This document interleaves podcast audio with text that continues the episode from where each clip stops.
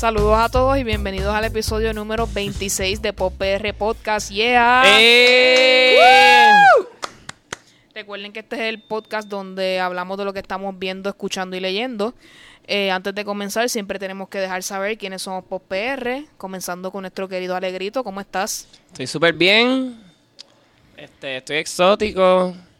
Y como una depresión tropical. Así estoy. En boca de todos. Eso es así. y, con ¿Cuándo mucha gente no? y, con, ¿Cuándo no? y con mucha gente esperándome para que entre. Ok, fuerte. Eh, seguimos con nuestra querida Luxana. ¿Cómo estás? Yo estoy bien contenta porque eh, voy a cantar el viernes 14 de septiembre, 15 de septiembre. Tenía que estar más preparada para este momento. Viernes 14 de septiembre. Viernes 14 de septiembre en el Bistro de París y estaba ensayando ahorita con la pianista y es una persona nueva con la cual estoy trabajando por primera vez y me en, embuste. Trabajé con ella hace como tres o cuatro años cuando ya estaba como que bien beginner y pues fue como que mm, entonces ahora como que nos reencontramos y ella me dijo como que I'm gonna bring it now And y she brought it. she really really brought it y estoy bien contenta Qué bueno. así que Así que mu- mujeres Así es. metiéndole a la música, excelente. Un frappe Eh. musical. Brutal. Claro. Y como siempre, yo soy Eu. Este, mi semana ha estado bastante bien, así que quiero dejarles saber que hoy estamos placidamente acompañados de nuestra querida invitada. Aquí el sonidista haciendo, aprovechando el momento para sus chis- chistecitos aquí medio malos. Eh, Ese chistecito no me gustó. en esta ocasión nos acompañan la totalmente graciosa, no pelleja, y nunca aburrida. Ni nunca aburrida. Cristina Sánchez. Hola. Sorry, ¿Cómo es que estás, no si me Cristina? escuchaba porque el sonidista se pasa haciendo chistes mongo y no chequeó mi micrófono. Pero me escucho, me escucho, ¿verdad? Te digo. Todo bien, todo bien, súper contenta de estar aquí. Gracias por invitarme y por dejar claro que no soy ni pellejúa ni aburrida. Así que el que ande por las redes sociales o por YouTube va a saber por qué estamos diciendo esto. Así que este queremos empezar preguntándote quién es Cristina Sánchez, quién es. Pues una muchacha ahí, ya de lo más chévere, súper linda, bien graciosa, nada aburrida ni pellejúa. Mentira, no. Yo hago, soy una stand-up comedian, también soy mesera, pero eso no es tan importante. Soy stand-up comedian aquí en Puerto Rico y no sé qué te puedo decir de mí. Exacto. Me gusta el café, los gatos, la lluvia. ya sabemos que es a rainy day kind of person. Eh, ¿Qué quería ser Cristina cuando era chiquita? Cuando fuera grande. Eh, comediante, comediante, de Wow. Sí. nice comediante. ¿Y cómo, cómo ella se dio cuenta de eso? Eso me parece algo bien interesante. Pues no, no, te, no de chiquita, chiquita, de chiquita, chiquita, pues como cualquier niño no... Veterinaria. Quería ser como que, ajá, veterinaria, abogada, doctora, todas las profesiones que me decían que tenía que ser porque tenía dinero. Pero la primera vez que vi stand-up comedy así, pues yo, ese era como mi sueño. Siempre que, siempre que la gente me decía como que, ¿qué tú harías si pudieras hacer lo que tú quisieras? Yo siempre decía comediante, stand-up comedy. So, Qué brutal. Brutal. Sí, yo hago lo que me gusta, eso, eso me tiene bien feliz. Me encanta saber que hay mucha gente y sobre todo mujeres que les encante y que sepan que les encanta hacer algo. Así que definitivamente kudos for you. Porque Sí, eres, pienso- eh, tienes mucha suerte Eso en es lo que yo digo, si todo el mundo debe de encontrar qué es lo que le gusta. No todo, no todos estamos hechos para ¿verdad? hacer lo mismo, estar en un... Pues antes de Era hablar... 9 to 5 kind of. Ajá. Sí, exacto, hay un montón de cosas y el que esté para eso, pues perfecto, pero debemos de siempre buscar lo que nos gusta. Claro Muy que sí, bien. hay que arriesgarse un poquito. Antes de hablar sobre la comedia, quiero, este, para el que no lo sepa, Cristina Sánchez practicaba lo que se llama roller derby. Yes. Fuck Y- O yes. sea, sea, Esto es un tengo tema- mi camisa de Derby ahora. Exacto, la tiene aquí puesta. Eh, quiero que nos expliquen más o menos qué es el roller derby para todos aquellos que nos escuchan que no sepan lo que es. Pero el derby es un deporte de contacto que se juega en patines de lo que le dicen los quads, que son los patines... De las cuatro- No los rollerblades, exacto, los, Los que están como encuadrados los que están como encuadrados. Y es un juego de una hora, eh, bien, bien, bien físico. Yo siempre he dicho que es como, como jugar fútbol Lindo. en patines mientras te están como que tirando con ladrillos también. Pero en verdad es como un fútbol en patines, básicamente porque está... Hay una Sí, cuestión hacen- de defensa, de bloqueos, de golpes al cuerpo. Y pues, Es todo para que no hagas el Yo siempre lo he visto como un chase scene de película, como que That man has my purse. Y Sí. es como que Oh shit. Pero sí, es como- como que no la dejen pasar. ¿Y cómo tú llegas a eso? que con el destino cómo te trajo hasta ahí? Eh, yo estaba buscando algo en Facebook, mm, en el search de Facebook, creo que era de una ropa pin-up, una tienda que de ropa pin-up que había aquí, y de casualidad me salió una reunión, la primera reunión para, para crear un equipo de roller derby en Puerto Rico, y, y me interesó un montón porque me encantaba, o sea, las mujeres que hacían roller derby se ven súper fuertes y es una cosa súper increíble. So que yo pues decidí ir a la reunión y yo le, me acuerdo que yo le decía a la gente que, me, que estaba como en mi alrededor, mis amistades, le decía como que yo, yo le voy a meter a esto y era como que tú eres loca. Cristina, tú no haces nada, como que tú nunca has hecho un deporte en tu vida, tú no sabes ni correr bicicleta, como que cómo te vas a meter a hacer eso. Y me asusté, pero dije, es una reunión, como que es una reunión, no voy a tener que hacer nada en el momento, vamos a ver qué pasa y de vamos a ver qué pasa, pues fui, no, no paré de ir a reuniones como por cinco años Wow. y de practicar y que verdad fue una en verdad yo cre- creo que es una de las mejores experiencias que yo he tenido en mi vida el tener que bregar con todas esas mujeres y Eso te iba a hablar de las dinámicas de grupo, porque crear. son muchas mujeres. sí son muchas Este, ¿cómo se maneja esa situación? Yeah, there's like a lot Sabiendo of que, ladies. viste, o sea, hay personalidades Yeah, yeah. fuertes There's like juntas. nine. Nine or ten. Eh, yo pienso que wow. El sonidista está haciendo... Sonista está lucido porque me conoce Oh. Este. um, es fácil. Yo pienso que cuando tienes un grupo de personas que están buscando lo mismo, ¿no? Y que le tienen el mismo respeto y la misma pasión a lo que tú le tienes respeto y pasión, no importa de dónde venga esa persona, cuál sea su clase, cuál sea su estilo, qué música escucha, después de que se tenga ese mismo respeto y esa misma pasión por la misma cosa, yo creo que se puede encontrar siempre como, como lidiar y en verdad sí había momentos en los que era difícil, pero nunca fue horrible porque siempre nos quedamos ahí, seguimos tratando, en verdad si lo pones en una balanza los momentos difíciles en cuestión de dinámica de grupo no tienen comparación con las cosas que sí logramos como grupo, que ¿verdad? Lo que sí llegamos a hacer como grupo, lo otro es, es mínimo. Pero sí había mucho revolú, claro que sí. Bueno, digo, eso, es- eso es lo que yo pensaría que ocurriría en ese Sí, tipo de sí, ambiente. porque son, vamos a poner, Y de adre- y 20, adrenalina 30 y- mujeres Y- que están...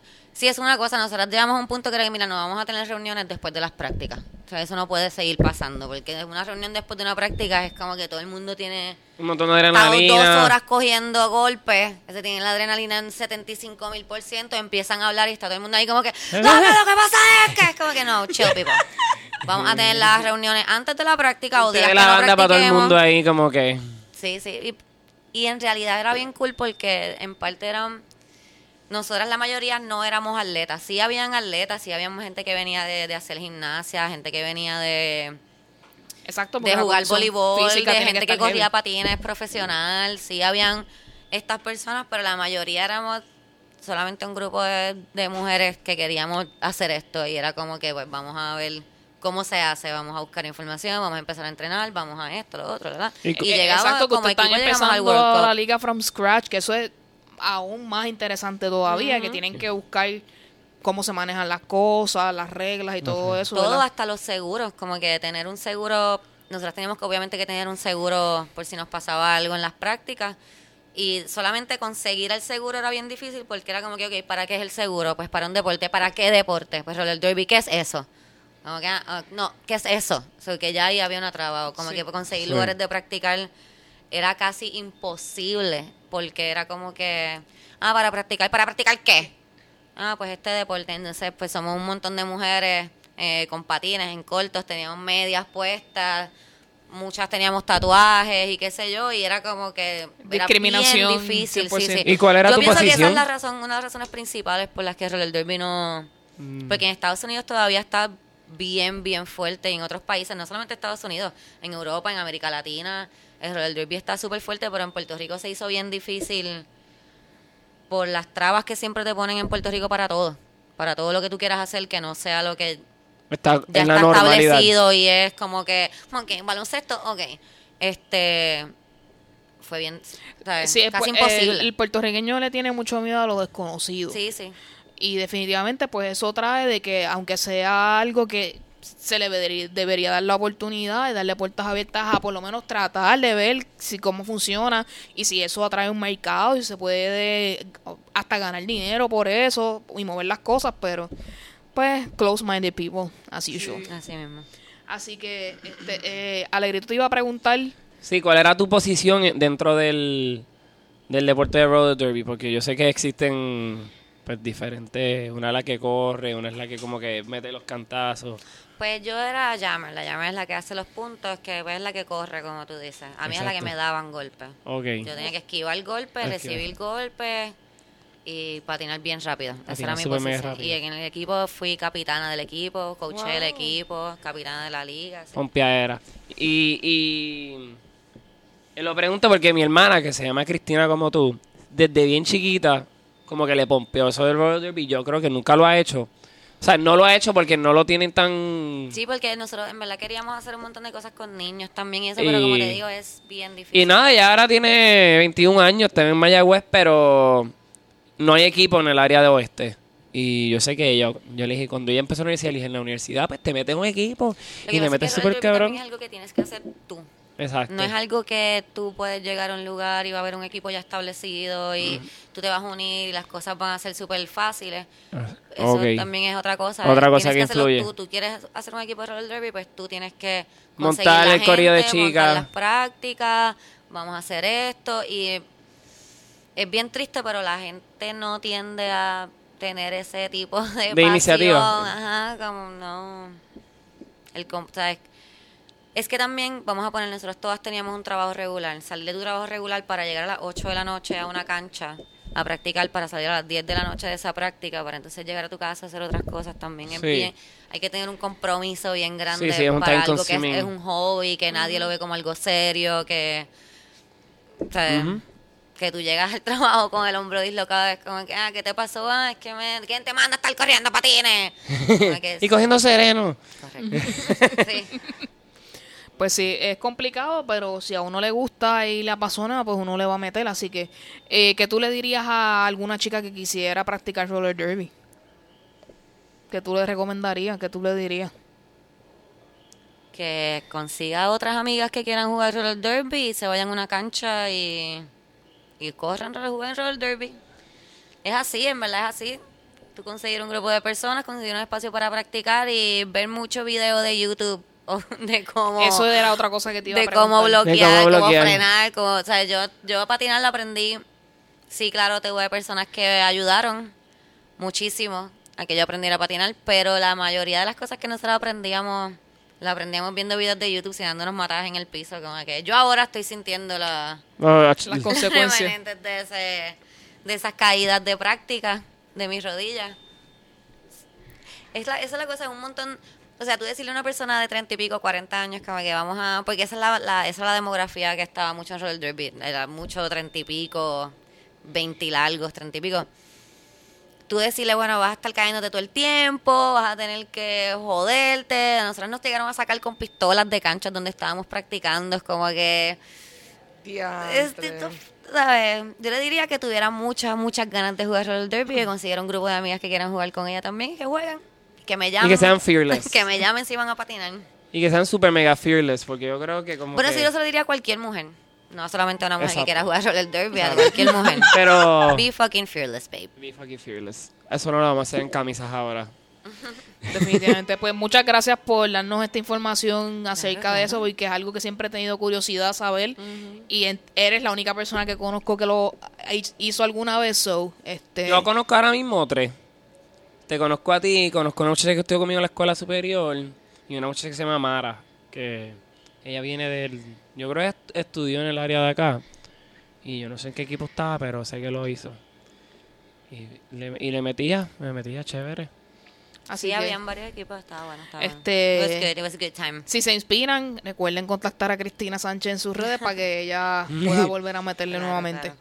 Pues pasando entonces a tu amor del stand-up comedy, cuéntame. Este, hay una leyenda urbana por ahí que gracias a Oski tú te trepaste la primera vez. ¿Eso es cierto? Correcto, sí, sí. Cuéntanos, ¿cómo es la yo, leyenda? yo puedo ser bien annoying cuando quiero y cuando bebía era 25 mil veces más annoying y yo siempre que me encontraba a Oski por ahí, yo conozco a Oski de, de janguear por ahí, ¿no? Y siempre que lo veía se lo decía como que, wow, tú haces stand-up, yo quiero hacer stand-up, yo siempre he querido hacer stand-up, bla, bla, bla, bla, bla, bla. Y un día me dijo como que, mira, nena, ya, yo te voy a un open mic, así que tienes que ir para ese open mic y si no vas, pues... Como, como que, mira, nena, después de open mic, si no vas, te jodiste. Apuntada teocráticamente, you don't have no other choice. Exacto. Yo, yo me, me, me friqué y yo dije, bueno, si yo digo que mi abuela se murió, nadie me va a juzgar por no ir a esa primera open mic, como que esto es algo serio, se murió mi abuela. Y después dije como que no, Cristina, tú tienes que hacer esto. Y lo hice, eh, lo hice, me tomé una Adderall y escribí 25 páginas de lo que yo pensaba que era gracioso. Yo estaba, yo te hubiese jugado porque te hubiesen llamado ahí. Yo, ¿dónde está esta que nunca vino? Sí. Yo estaba ese día. Y vas a saber que era yo porque no hay mujeres haciendo comedias, o que va a ser la única bobolona. ¿Y cómo fue Me fue bien. Hay una, hay una cosa que los comediantes dicen que la primera vez que tú te trepas por lo general te va bien, porque tú vas bien preparado. Por lo general va mucha gente que te conoce, porque tú le dices a todo el mundo que te conoce, voy a hacer estando por primera vez. Y la gente como que, mucha "Yeah, gente por fin, por fin, por conoce". fin. O sea que la primera vez siempre yo... A mí me fue bien y he escuchado que, que, que va bien. Es algo que Quizás pasa. para los comediantes. Yo he visto a par de gente la primera vez que... Bueno, yo dije para los comediantes, no dije para la gente que se creía graciosa y se paraba y a hacer y- comedia. Y, después no, no. Porque no es lo mismo, no es lo mismo. Es que después siguen y, ni la primera vez ni ninguna otra vez fue gracioso. Mira, yo siempre, yo, hay a mí, todo yo veía muchas, todo, a mí me ponían a ver muchas novelas cuando pequeña y yo pensaba que eso, todavía pienso que tiene cosas malas porque soy bien dramática y me encantan estas cosas así bien noveleras. Pero, pero lo mejor de ver novelas para mí es que eso a mí me enseñó mi lugar. Siempre las novelas, la villana de la novela le está diciendo a la pobre que sepa su lugar. Aprende tu lugar, lisiada. Aprende tu lugar, sirvienta. Aprende tu lugar, vieja. Aprende tu lugar, fea. Y pues yo aprendí mi lugar. O sea, yo sé saber cuándo es mi lugar o no. Ella como y que lo que digo con eso es que hay gente que a veces no sabe reconocer Su sus lugares en la vida. ¿Te entiendes? A veces esta eso. gente que anda por ahí caminando como que, Dios mío, yo soy la bella. Es como que, no, mi amor. Para tu mamá y por dentro tu personalidad es bella, pero y no digo solamente de físico, sino pero me entiende, hay gente que se Sí, yo, que yo soy nadie se ríe nunca en ningún show y ellos son comediantes y por ahí que a lo mejor Sí, Oh, eso- no. esos egos demasiado, no sé, inflados, hacen, Sí. hacen que la gente se y yo ciegue no digo un ¿verdad? poco. que una persona que no tenga un sueño no lo pueda lograr. Tú siempre puedes lograr tu sueño, pero a lo mejor hay que cambiar algo, una técnica, coger algo, de- no sé. Es que también te puede gustar, pero si, o sea, si if you're not good at it, que sea tu hobby. No, no, no, no, no sé. Pero Es sí, que- sí, anyway. Sí, porque por ejemplo, a mí, Pero tú, a mí una me encanta verdadera persona con talento, pues te salió muy bien la primera. Because Sí, no, no, y hay, hay, todo- hay de todo, ¿verdad? Hay noches que son horribles que a veces yo me bajo y sí, digo, yo nunca te he visto bomb. Exacto, eso es Yo algo nunca- que el sonidista y yo hablamos todo el tiempo, de que yo todavía no he llegado a un show en el cual ella bombee, como dicen ellos en la jerga de la comedia. Este, quizás no todo el mundo entiende el chiste, pero la gente que está bien pegada, bien atención, se está muriendo de la risa. So, Sí, yo también, no, o sea, yo no, Mira, yo te he visto varias veces y todas las veces le digo a, a Eugenio como que, Muchas ay, gracias, que me muero, que me muero. Es que tú te ves bien self-confident también Sí. en tu stand-up. Y yo, yo veo gente a veces en los momentos donde flaquean, donde están como que, ah, y tú no, tú como que, no, fuck you. ¿Sabes? Por eso ella sabe su lugar Mi y ella chiste no es malo. Tu sé- cara es mala, Yo sé mi cállate. lugar, mami. Exacto, y, y ella es una de las pocas personas que yo he visto en el ambiente que sabe manejar un heckler. Explícale a la gente que no escucha que es un heckler. Ay, bien presentado, que fue de, salió de su casa, no tenía nada que hacer, se emborrachó y llegó a mi show a venir a querer ser más gracioso que yo. no, mentira, un heckler, un heckler es una persona que habla durante el show, quiere atención. Exacto. Así que si usted va a un show de comedia que eh, o un show de stand-up en particular, la persona te está hablando a ti para que tú te rías. Por favor, dale la oportunidad de escuchar. Y si tienes algo que comentar, com coméntatelo para adentro y no lo Sí, claro, dilo fuera. después del show, puedes pasar después del show y comentarme tu Exacto. maravillosa opinión. Yo con mucho gusto la voy a recibir. Eh, los otros días yo estaba leyendo un libro de comedia y yo siempre decía, en cuestión a los hecklers, ¿no? que esto no es una conversación. Esto no es una conversación, yo estoy hablando contigo. Y estaba leyendo en un libro y, y ahora lo digo diferente. Sí es una conversación. Estamos teniendo una conversación tuya. Pero la forma mía de esta- en esta conversación es yo voy a hablar y tú te vas a reír. Esa es la forma en la que tú me vas a contestar. Si no te vas a reír, no me digas nada, porque tampoco es así. ¿Entiendes? Muchas veces la gente se confunde y piensa que, que yo estoy hablando con él. Es como que mira que hay un montón de gente, yo no estoy hablando contigo precisamente. Qué bueno que te sientas especial, que tú pienses que de toda esta gente que hay aquí este mensaje es para ti solamente. Y que sin tener un micrófono tú eres el que debe de ser escuchado. Me encanta tu actitud, pero no aquí no se debe de hacer. Sí, go. amado, sí. Aquí están las reglas de cómo atender a un show de stand-up. Sí, esa gente que se sintió llamada, es como que... Definitivamente. Eh, yo, eh, haz- de hace un tiempo para acá, estaba alrededor de muchos stand-up comedian y ¿Qué pasó en ese tiempo para no sabemos. Este. eh, y siempre han hablado de la importancia de escribir los chistes. ¿Por qué? Explícale a la gente por qué es necesario. Sí, y no es que te tienes que tirar el chiste de tu abuelita en medio del show. No, no, no, este. Para. eh, es importante escribir porque, primero, primero que nada, es bien importante escribir como comediante porque algo que te- se te ocurre es algo que se te ocurre. Eso no va a volver, no, tú no te vas a volver a acordar. Yo he estado a veces en, en X o Y situación y pienso en algo gracioso y trato de asociarlo, perdón, de asociarlo para que no se me olvide decir, ok, tengo que pensar en esto para acordarme de esto. Llego a casa y es como que ¡Fach! Este, so que siempre es bien importante escribir para, para tener tus ideas ahí contigo en todo Frescas, momento. sí. Escribir tu chiste es importante por un montón de razones diferentes. La mía en particular, la razón por la que a mí me gusta escribir mis chistes es porque a mí me gusta ver mis chistes en, eh, en plasmado, ¿entiendes? Me gusta ver las palabras, cada una, dónde están. Me gusta ver si yo puedo sacar palabras ahí, qué palabras no necesito usar en mi chiste, qué palabra puedo cambiar por una, una palabra que a lo mejor se escucha más graciosa que la palabra que estoy usando. Lo- para mí es bien importante el orden de palabras que tú utilizas. No es lo mismo decir, cier- o sea, una- unas palabras en un orden. Tú puedes cambiar ese orden de palabras y hacerlo completamente diferente eh, el chiste. Así que para mí es importante en eso. Yo siempre escribo mis chistes y empiezo a tachar y añadir y o sea, a mí me gusta ver el chiste. Además de que, ok, hiciste el chiste, lo tienes que tener ahí porque no te vas a acordar de ese chiste por siempre. Porque por más que lo hayas trabajado, hay veces, hay veces que yo trato de, de volver de memoria así a un set que yo haya escrito hace mm, tiempo atrás y siempre te quedas ahí como que, ah, no me acuerdo de tal cosa, o que siempre es bueno tener... mm, Exacto, la, la base. Perfecto, suena como, como si una persona escribiese un libro o hiciera una poesía. Es como que la misma. Como que este tipo. eres. No, y que también está en, en el concepto de memoria, cuando tú escribes, tú te puedes acordar más que cuando tú lo dejaste ahí. Y pues yo creo que eso todo es una técnica que como que ayuda para el todo. Sí, sí, acuérdate que tú tienes que. Tú tienes que acordarte de. Cuando las palabras son tan importantes como para mí lo son en el stand-up, tú tienes que acordarte bien de todas las palabras que tú quieres decir. No es que tu chiste va a ser siempre igual, porque nosotros jugamos mucho con.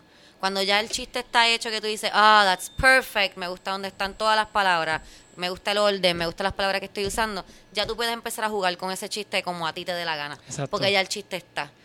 Este, Sí, exacto, pero el punto siempre es tú acortar tu chiste, tu set, lo más posible, porque tú lo que quieres es que la gente se ría. Tú no quieres tener a la gente una hora así. Que aquí yo pienso que nosotros los puertorriqueños este, cogíamos mucho de eso, que nos gusta hacer el cuento porque a la gente le gusta escuchar el cuento, pero en realidad un set de stand-up se supone que sea tan, tan, tan risa, tan, tan, tan risa, tan, tan. No que la gente esté ahí como que, oh my god, the star is so nice. So que mi, el punto para mí siempre sería tratar de acordar, acortar, acortar, acortar, acortar, acortar, hasta que llegue el punto que yo pueda ver una palabra y acordarme de todo el chiste que es por eso. O sea, escribir es lo más importante. en stand-up. Ah. There you go. Así que si lo quieres intentar, ya sabes, parte, además del talento, si lo tienes o no, es importante escribir eh, tus chistes. Eh, ¿Cómo es el público puertorriqueño que va a ver stand-up en tu tiempo de experiencia? Ay, yo he visto de todo. He visto de, de, de todo, de, de público de Río Piedra en el Boricua hasta La Concha y Fancy con Prosecco. Yo pienso que no... Yo pensaría, ¿verdad? Para lo alegres que somos los puertorriqueños, que más gente estaría interesada en reír en general, ¿no? Y, y me gustaría ver más gente, y no digo apoyando la comedia porque si vas y la ves y no te gusta, that's your thing, whatever, se te respeta, pero de que se diera la oportunidad de ir a ver shows.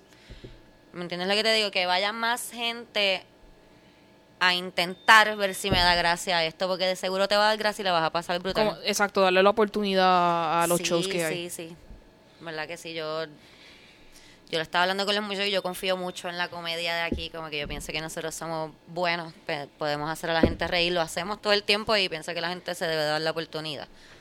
Pero Así el público que- en Puerto Rico,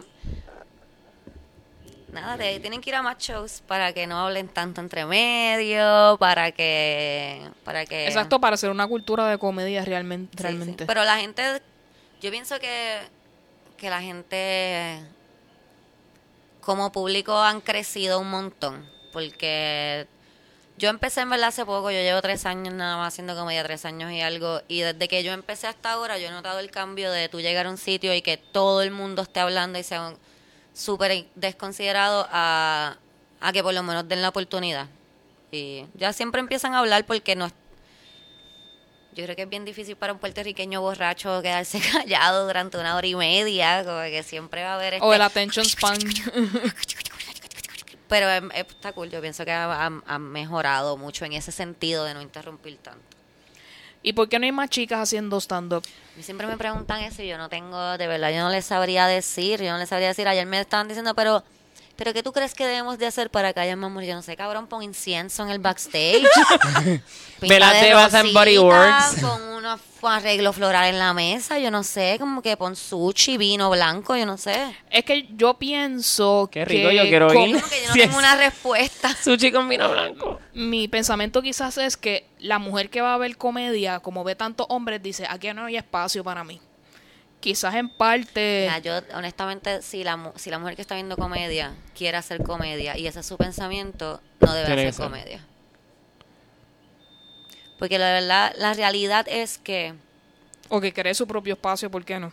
o crear su propio espacio, claro que sí, pero no quitarse por eso, ¿entiendes? Porque la, esto es bien fuerte, como que tú te estás trepando en una tarima tú solo, a, si lo estás haciendo bien, hablar de cosas tuyas personales. So que es bien fuerte recibir crítica de la gente. Sí. eh, y es, es bien fuerte en general ser un comediante. Los comediantes no pueden ser gente blandita de por sí, porque tú estás bregando con. O sea, la comedia es fuerte, la comedia es cruda. Para que sea. Para mí, en mi opinión, para que la comedia sea buena, tiene que ser cruda, tiene que ser real. Y en estos ambientes, pues tú te vas a encontrar con cosas así. Y si tú eres muy que te ofendes o que Eso definitivamente te- es algo que iba a hablar. no sé, es que no me Es- gusta porque entonces no me, o sea, no me gusta poner a la mujer como que "Ah, es que las mujeres son delicadas y no pueden bregar con la comedia. No, porque no es eso, no es eso, en verdad. Por eso es que yo digo que yo no tengo una respuesta de Lo que pasa es que es no hay así, mujeres. no es solamente en el mundo de la comedia, Claro, en es en todo mundo, partes. en la música es lo mismo, en el desarrollo es lo mismo. ¿Qué sé yo? ¿Dónde no es lo mismo? En, en los maestros. Cuando yo trabajé en una escuela, pues habían mujeres y habían hombres. Pero en cualquier otro ambiente profesional que yo me haya metido, siempre es un ambiente dominado por hombres. Y pues yo, yo, yo que viví cinco años en Nueva York, te puedo decir que Puerto, Puerto Rico es bien machista. Y, o sea, ¿Y tan eso no, no que tengo que haber vivido aquí fuera aquí, que eso todo el mundo lo sabe. Puerto Rico es bien machista. Y, y hasta yo, sobre los comediantes específicos y los músicos, y o sea, todos los mundos, de verdad que pasa eso. Los ambientes son, ¿sabe? implícitamente un poco machistas dentro de la dinámica porque es, son controlados por hombres. Este, pero Pero no es, no es un ambiente hostil contra las mujeres. No es como que. No es, no es, Exacto. algo- no es culpa de la comedia, es culpa del machismo de Puerto Rico. Yo, no, o sea, exacto, no es la comedia. Y Es yo pienso que es que hostil en- no es es que hostil me siento que estoy hablando mal de la comedia y de los comediantes, no es hostil Yo, en ese yo he estado sentido. alrededor de ellos, yo en ningún momento he visto ningún tipo de, o sea, ni de animosidad, ni de, no sé, como que aplastar a la mujer porque quiera sobresalir, ni nada, o sea, eso yo no lo he visto. No, porque yo momento. quiero ver a alguno de los comediantes eso tratan de hablar tan buste, no, No se cayó una pecera. Yo he escuchado bastante comentarios despectivos de mujer saliendo de esas bocas, pero. Este, Pero es que eso, no, por eso es que digo que no Pero es eso la es también comedia, parte de no eso, es parte de eso. Lo que o la- sea. o sea, también las mujeres hablan mal de hombres, como que. Yo creo que todo el mundo habla mal de todo el mundo. Lo que pasa es que ahora estamos más hyper conscious y queremos ser A mí, más yo lo que siempre, ¿verdad? Lo que yo te diría que es la razón que a, a mí me parece es porque no, desde que a nosotras nos crían desde chiquitas, debemos de ser educaditas y delicaditas y no hablar duro y no tener muchas opiniones y... Y, Y ponerse y no, y no sea vulgar y todas estas cosas que en realidad Es que uno puede hacer el chiste y no ser vulgar, eso no Claro, va- claro, sí. pero, Sí, pero tienes que ellos tener son- una opinión. ellos son bien vulgares. Pero tienes que tener una opinión. Y como Eso sí. mujeres, es como que ah, Es tener una tu opin- opinión cuando te han mandado a callar tantas veces en tu vida es un poco... ¡Cállate! So que no es, yo- o sea, no es que yo pienso que el ambiente de la comedia no sea para la mujer, es que a lo mejor la mujer no ve yo misma, o sea, yo misma no veía esto como algo que yo en verdad podía hacer por eso mismo, porque a mí siempre me están diciendo que me calle la boca. ¿Sabes cuántas veces a mí me dicen que me calle la boca? Que ya yo he decidido, mira, pues yo no voy a hablar, a ver si la gente es feliz, a ese nivel, ¿me entiendes? So que cuando a ti te están diciendo todo el tiempo que te calles, es bien difícil tú decir, tú sabes lo que yo voy a hacer el jueves, loca. Yo me voy a trepar en una tarima y voy a decir todo lo que yo pienso. Como que tú no, eso... ¿Me entiendes? Como que Así el que hombre es mucho más... Como que yo siempre he dicho, yo quiero, o sea, ser un hombre tiene que estar cabrón, tú levantarte por la mañana y hablar y que la gente te quiera escuchar. Y que tú hables y que la gente te escuche. Eso tiene que estar cabrón. Eso tiene que estar cabrón porque yo a veces estoy en conversaciones con panas y están diciendo, cabrón, vamos para allá, yo está cerrado. Luego podemos ir para allá y venden cerveza. Y yo, mira, muchachos, se cierran a las 11. Si caminamos, podemos llegar, vamos. Y yo, pues no digo nada porque ya he dicho tres veces que está cerrado y cuando miran dice, estaba cerrado. Macho loco. ¿Sabes? Que Ay, Dios mío. uno está acostumbrado a que no te escuchen. A mí me encanta mi jefe. Yo, mi jefe es bien bueno, mi jefe tiene, me da mi trabajo, me firma mi cheque, pero a mi jefe le encanta decirme, es que tú tienes un tono de voz, Cristina, tan... Y nunca termina la oración, porque sabe que yo estoy como que tan qué. ¿Ah? ¿Tan qué? Cuéntame. ¿Qué? ¿Qué? ¿Qué? ¿Qué? Pero y es porque ya obviamente pues... Y yo digo que Roller Derby me ayudó mucho a sacar esta voz que yo tenía dentro de mí, no...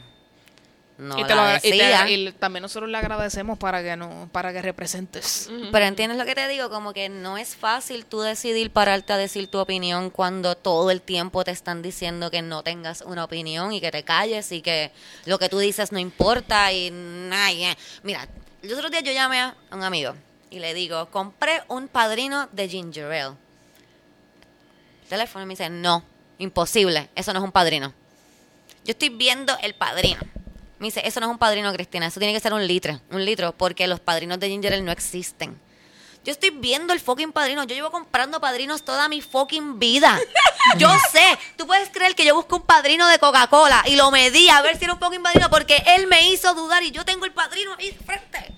¿Entiendes? Como que Eso- tantas veces que a ti te dicen, están mal. No, tú no sabes. Cállate. No, chequéate a ver lo que la nena dice, que yo no estoy seguro.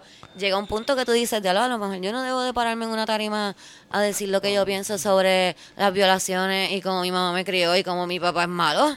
Maybe no debería de hacer eso porque me van a mandar a callar. Eso que es, Ok.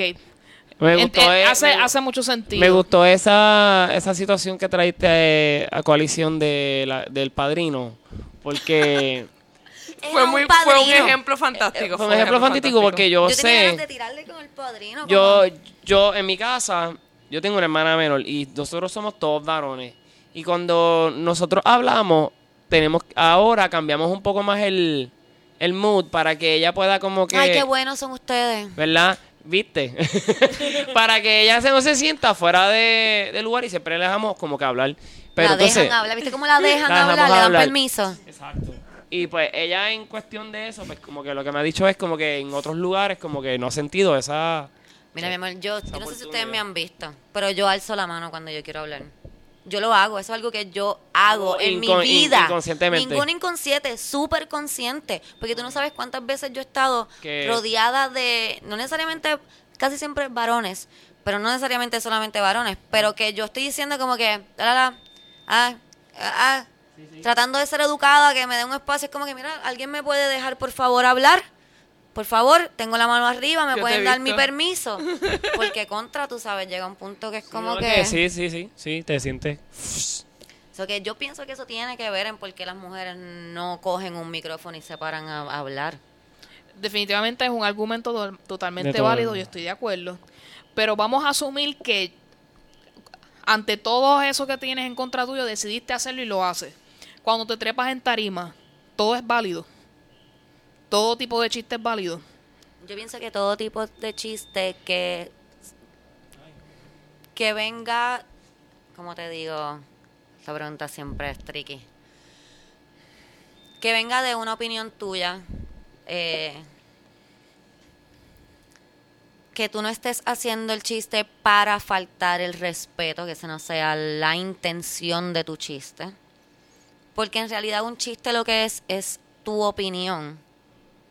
De ahí es que empieza un chiste, de tu opinión sobre algo, a lo que tú le añades dos o tres cosas para que sean un poco más graciosas.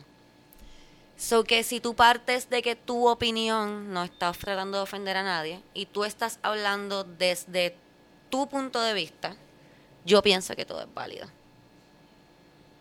Porque es tu punto de vista y, y tenemos que entender que un chiste es, es, es una opinión. La gente no se puede tomar los chistes tan a pecho porque esta es mi opinión. A lo mejor mi opinión no es igual a tu opinión, pero así es. ¿Entiendes? Tú estás viniendo a este show a ver mi opinión. También, después, yo pienso que es- después de que esa regla esté bien clara, pues nadie debería juzgar qué es lo que sucede en un show de comedia. Yo pienso que sí es válido todo, porque obviamente estamos en- en un ambiente donde es arte. Y obviamente eso incluye pues el punto de vista de cada uno. Y obviamente no todo, no todo el arte nos va a gustar, pero es la expresión de una persona.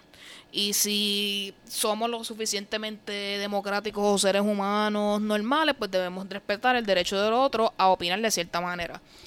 Eh, Otra cosa también es que la gente no se da cuenta, pero cuando tú haces un show porque te ofendiste en un show de comedia, tú estás dejándote ver a ti. Tú no estás diciéndome a mí, es que a mí, a mí por lo menos no me ha sucedido algo así de que alguien se baje a decirme, ah, tú me ofendiste con esto, gra- o sea, no me ha pasado to- todavía. Sabe Dios. Este, pero, pero cuando tú te estás ofendiendo en un show de comedia, tú estás dejándote ver a ti. Eso es algo que te molesta a ti. Y tú lo estás cogiendo personal. Y no lo tienes que coger personal porque ese comediante no te conoce. Y si te conoce y el chiste era de ti, por eso lo estás cogiendo personal, da gracias a Dios que te están usando en un show de comedia y, y tu experiencia hizo reír, hizo reír a tanta gente. Como que no sé, o sea, y eh, muchas veces que se proyectan en eso, como Eso que es se que dan, se, decir. se dan cuenta de que se están viendo quizás reflejados en ciertas Eso cosas que no les gusta mucho sobre sí mismo. Y pues ofende. Y por eso es que todo el mundo es chango en las redes sociales, en la vida real, todo el mundo, porque se proyecta y se está viendo del de, a su persona de manera negativa y no sabe cómo manejarlo. ¿Y cuál es la necesidad también de hacer show? Tú no sabes cuántas veces yo he visto un show de, de los grupos de estos de stand-up y dos o tres personas. Yo no me ofendo porque para qué me él es un morón. Yo sé que él es un morón, yo lo conozco. ¿Por qué me voy a ofender? Así que no, pero es que genuinamente uno ve, uno dice, dice, wow. Eh, o sea, es como que que este chiste bien pendejo es como que bastante racista y de mal gusto. Lo pensé y seguí viendo el show sentada. O sea, ¿cuál es la No, no, necesidad? no tuiteé shade. O sea, como que, ¿cuál es el burning rage interno de, de como que si yo no dejo a todo el mundo saber que esto a mí no me Eso es lo que te- gustó. Eso que te quiero decir. Cuando tú haces eso, tú estás dejándote ver tú. Como que O sea, yo tengo- porque- Hay un comediante que él es súper bueno, a mí me hace reír muchísimo, pero las primeras veces que lo veía, los chistes de él siempre eran tirándolo a la novia. Yo creo que tú sabes de quién yo estoy hablando.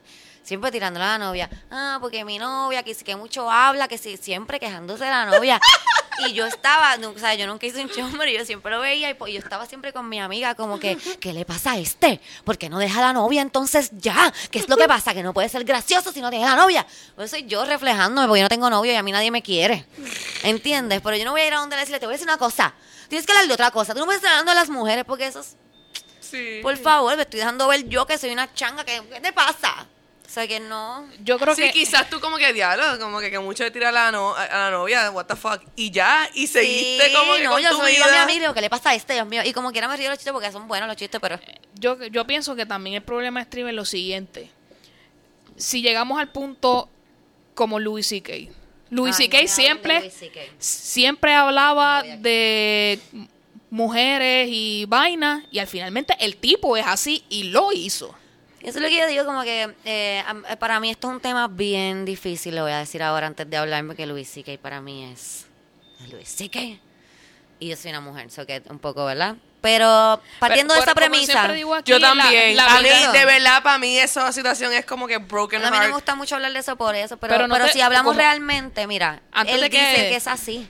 Él siempre ha dicho que es así. Es que la, la vida no es blanco un y tipo- negro. Y un tipo me invita a salir, va a un show mío, me invita a salir. Y de momento cuando yo soy loca y psycho y cosas así, me dice, no, Cristina, ay, Dios mío. Pues yo te dije que yo era así desde un principio. Yo estoy parada en una tarima diciendo que soy una loca y que la, la, la, la, la. Entonces, tú te vas a sorprender porque yo te tiro una morcilla en el balcón.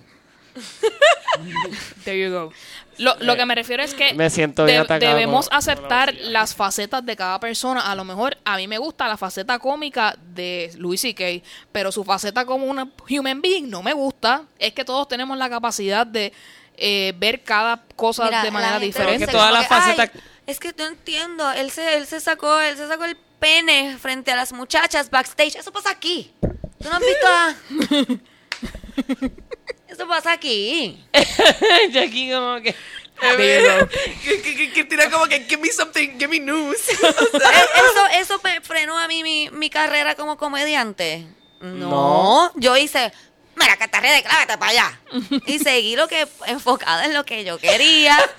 Pues there you go. Este, si usted Y ve, esto fue un comediante que ni en la tarima dice que hace eso, o sea que tú sabes. Así que si usted ve pipis andantes de en un backstage de la comedia, no deje que Eso eso, pasa. Le, tronche los sueños, definitivamente. Pues sí, este, ¿qué tú quisieras ver en el stand-up de aquí en, en el futuro? Más público. Más público, menos pipis. Más público. A mí no me molestan los pibis después de que estén lejos de mí. No me empiecen a mandar dick pics ahora que dije eso, por favor. Siempre con esta lengua. Este, más público, más... em,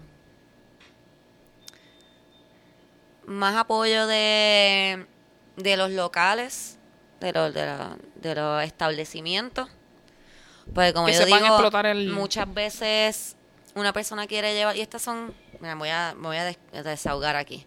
Estas son cosas que pasan. Muchas veces te llama una persona que tiene un establecimiento y te dice, ah, yo quiero llevar comedia a mi establecimiento. Yo he escuchado que ustedes hacen comedia, ustedes son muy buenos haciendo comedia.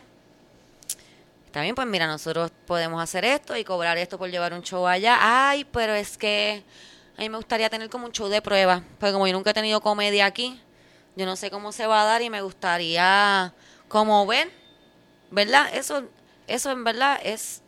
Además de que es una falta de respeto, es horrible Exacto. porque tú no le pides a nadie que te haga un trabajo de prueba para tú ver que, que ese respeto de los dueños de establecimiento, de las personas que quieren llevar entre- entretenimiento a este establecimiento, no está ese respeto de lo que nosotros hacemos. Es un trabajo. Es un trabajo que toma un tiempo, que, que aunque parece que nosotros estamos parándonos ahí con lo que yo me venía inventando de camino, ese es mi trabajo. Mi trabajo es hacer que parezca que lo que yo estoy haciendo yo me lo acabo de inventar, pero yo lo tengo que pensar, lo tengo que escribir, es un trabajo que yo tengo que tener que, que, que se paga y que se paga bien, by the way.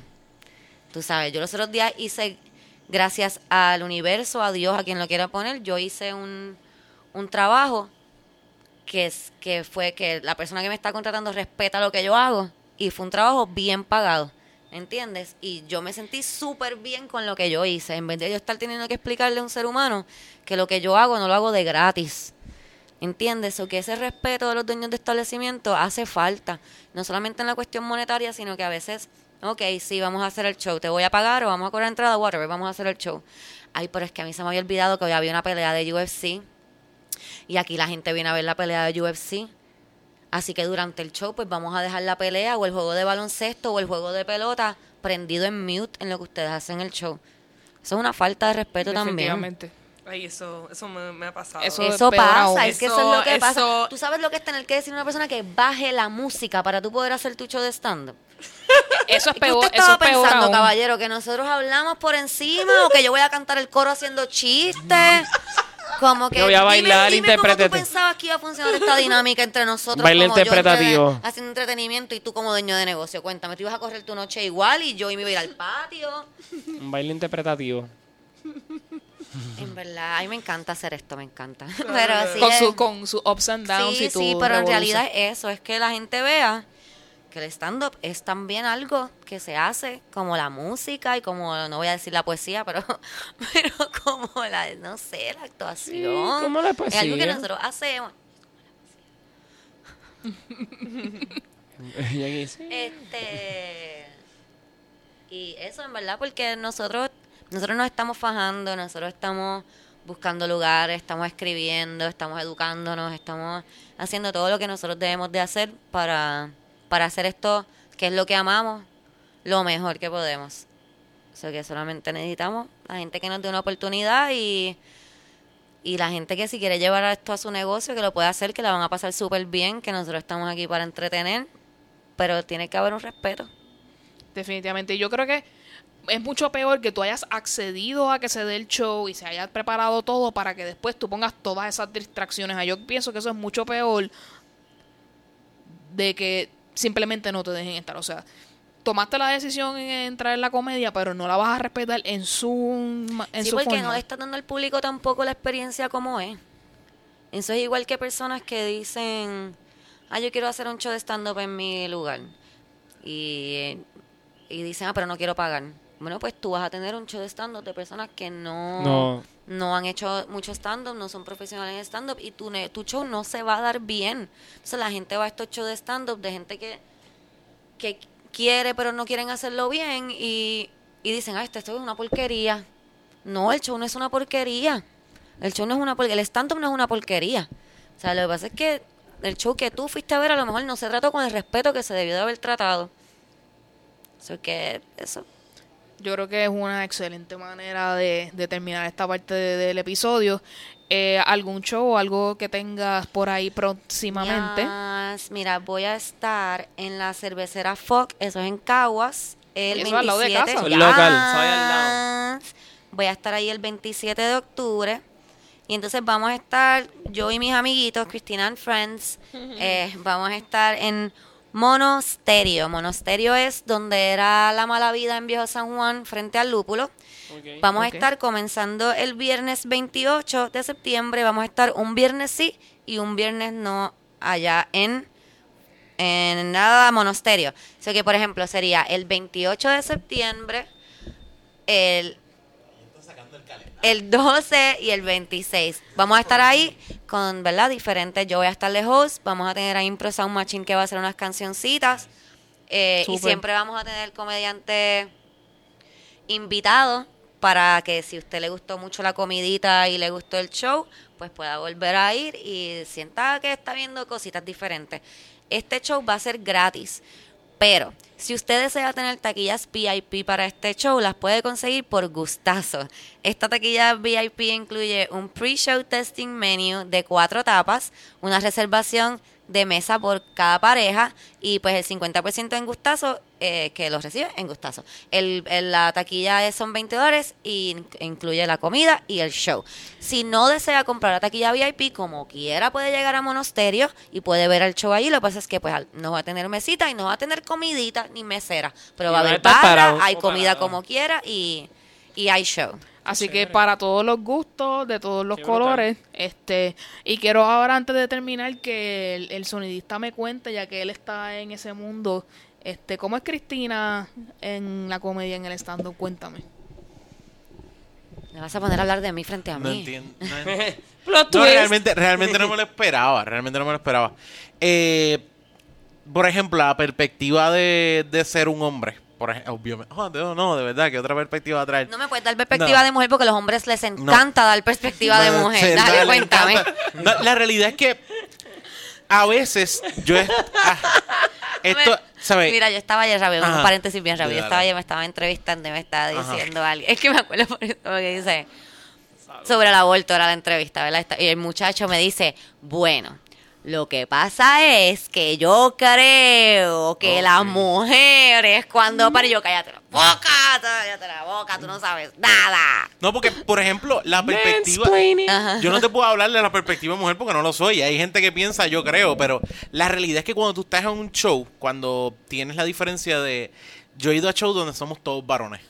Y ese show tiene un tipo de wine line. Es como una línea recta. Tú tienes un área donde tú ves diferentes mujeres y, y dependiendo de dónde tú lo ubiques, dependiendo cómo sea el show y cómo vayas, tú tienes la habilidad de subir ese show. Siempre lo has tenido. Y eres una eh, headliner siempre. Normalmente, si tú me preguntas dónde te voy a poner, te voy a poner como headliner. Porque tienes la capacidad de también, de un show que ya lo último se está apagando porque ya van ocho personas. Tú ser la novena, vas a subir el área y vas a subir el show. Y junto con, junto con eso, eh, la gente que no te ha escuchado tiene que saber que tú vienes a dar un área de que no importa cuánto, qué área, por ejemplo, si tú eres hombre o eres mujer, es lo que quiero decir, no importa tu sexo, van a saber entrar contigo porque todo el mundo tiene una hermana, todo el mundo tiene una prima, todo el mundo tiene una mamá y tú dices, esta es nuestra cultura, tú hablas de la cultura, tú hablas de la cultura puertorriqueña. Y cuando lo que has hablado aquí es claramente la cultura que se ha depositado en nosotros como varones, que los varones machistas vienen de mujeres que lo crían así como machista y muchas veces el área de las mujeres que no tienen la eh, ciertas son como que más calladas, más restringidas, es también porque las mamás le dijeron eso, porque nuestra cultura es matriarcal, aunque la gente piensa, no, es patri-". es matriarcal porque la crianza para mí la da la mujer. Que las decisiones y ciertas cosas culturales el hombre tenga, eh, que no te voy a dejar que sea líder y todo lo demás, pero la crianza para mí viene de la mujer. Muchos, para muchos de nosotros, yo diría el 90% de los puertorriqueños vienen de una crianza de una mujer. Y eso es una cosa que está puesto. Yo no estoy diciendo, quede claro, yo no estoy echándole la culpa a las mujeres. No, porque la culpa a las mujeres. Estoy diciendo que esa es la cultura como está establecido. Yo puedo ir a cualquier sitio y vas a ver ciertas diferencias porque la cultura es dependiendo como muchas veces cómo se han criado las personas y nosotros en Puerto Rico somos criados por mujeres. Y este aspecto de tú tener un show donde uno tiene, por ejemplo, a Cristina, y yo, esto va a parecer lo más jangado, más mamón, tú sabes qué. Pero un show donde está Cristina es un show que se va a dar bueno. I swear. Gracias.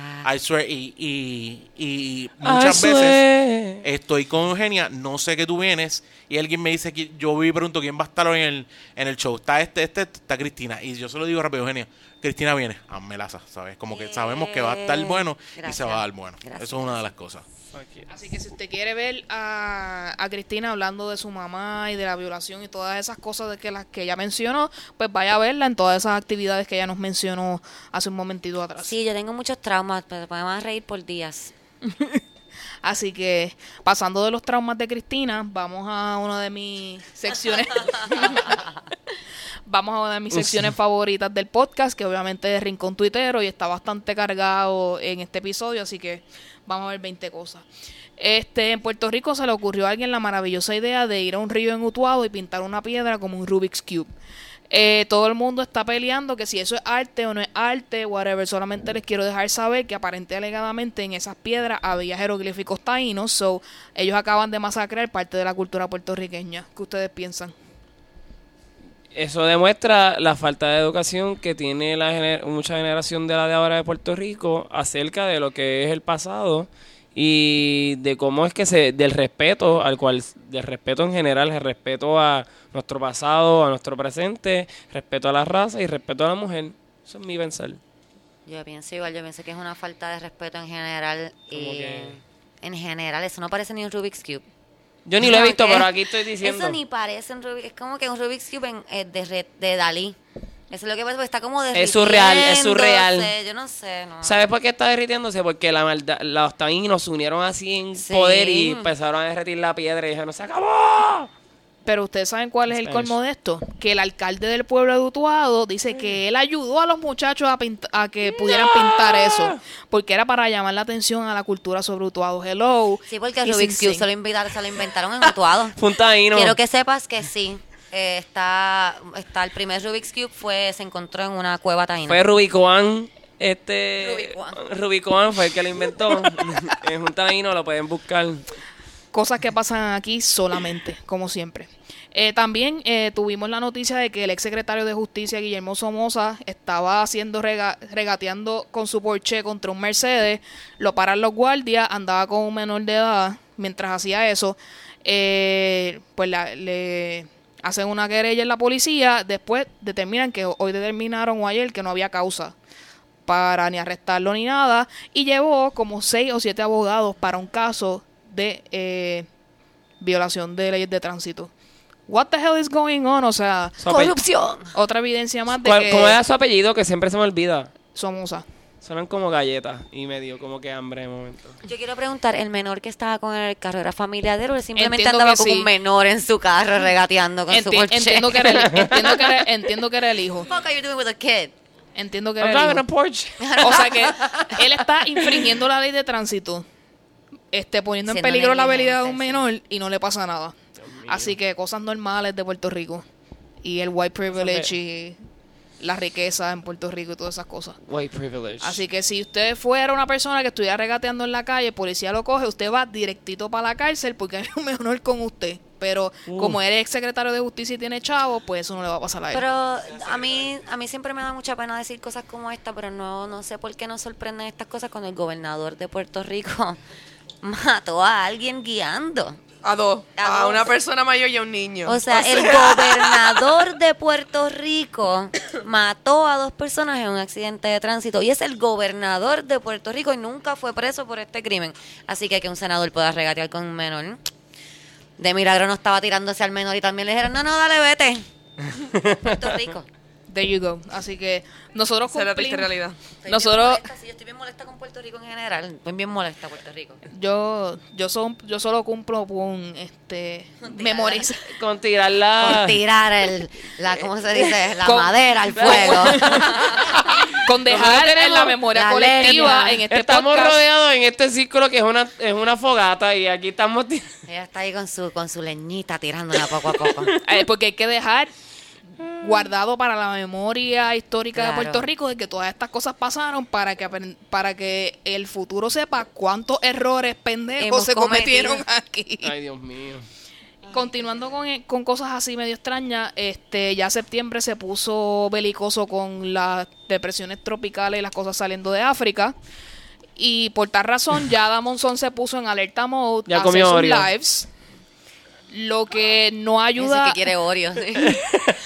Lo que, Dice, la primera que yo hago un live me auspician. Oreo, la galleta favorita de la leche. Wow. Eh, y, y esto ha despertado controversia porque es- la gente está cuestionando si Ada Monzón está haciendo las cosas por dinero o por realmente informarnos Wow. de qué es lo que está pasando.